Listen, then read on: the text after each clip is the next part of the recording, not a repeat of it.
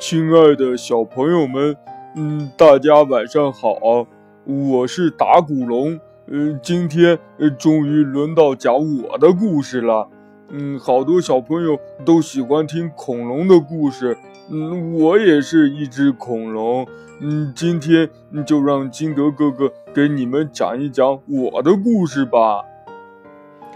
亲爱的小朋友们，大家晚上好，欢迎你收听金德哥哥讲故事。今天呢，金德哥哥就来跟你们讲一讲打鼓龙的故事。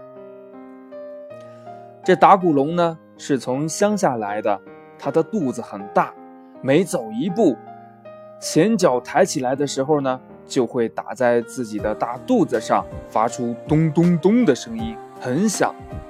大家都不太喜欢打鼓龙，因为呀。城市里已经很吵了，再加上这么响的鼓声，听了心里就烦。这打鼓龙很想到乐队去打鼓，可是他只能走路的时候打鼓。一个乐队里演奏的时候，如果老是走来走去的，那是不行的。打鼓龙呢，还想去做邮递员，因为他特别喜欢走路。可是。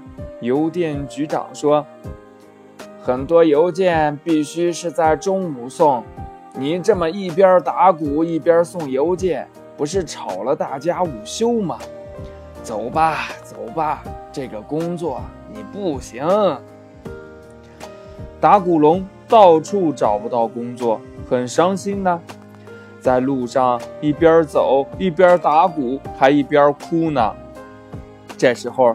一只小乌龟正在过马路，要去上幼儿园，可是它走的那么慢，路上的车子你也让我也让，这马上就会堵了的。打鼓龙赶紧把小乌龟放在自己的背上，一边打着鼓，一边走过了马路，又快又安全。这打鼓龙就想啊，哎，对了，以后。我来送小朋友们上幼儿园吧。打鼓龙就这样找到了一份他合适的工作。每天早上七点半，打鼓龙就一面打着鼓，挨家挨户把要上幼儿园的小朋友接来，放在自己的背上送到幼儿园去。晚上呢，再一路打着鼓把小朋友送回家。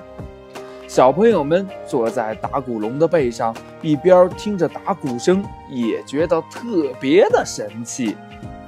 时间长了呢，走路的人和开车的人，只要一听到打鼓龙的鼓声，就知道那是小朋友的地方，走路、开车都特别的小心。那些爸爸妈妈们，只要一听到鼓声，心里就特别的亲切。因为呀，他们的孩子总是和鼓声在一起。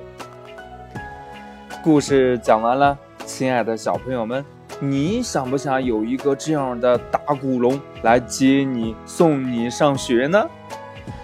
好了，今天的故事就到这里，亲爱的小朋友们，喜欢金德哥哥讲故事的，可以下载喜马拉雅，关注金德哥哥。也可以通过微信幺八六幺三七二九三六二跟金德哥哥进行互动。亲爱的小朋友们，今天的节目就到这里，我们明天见，拜拜。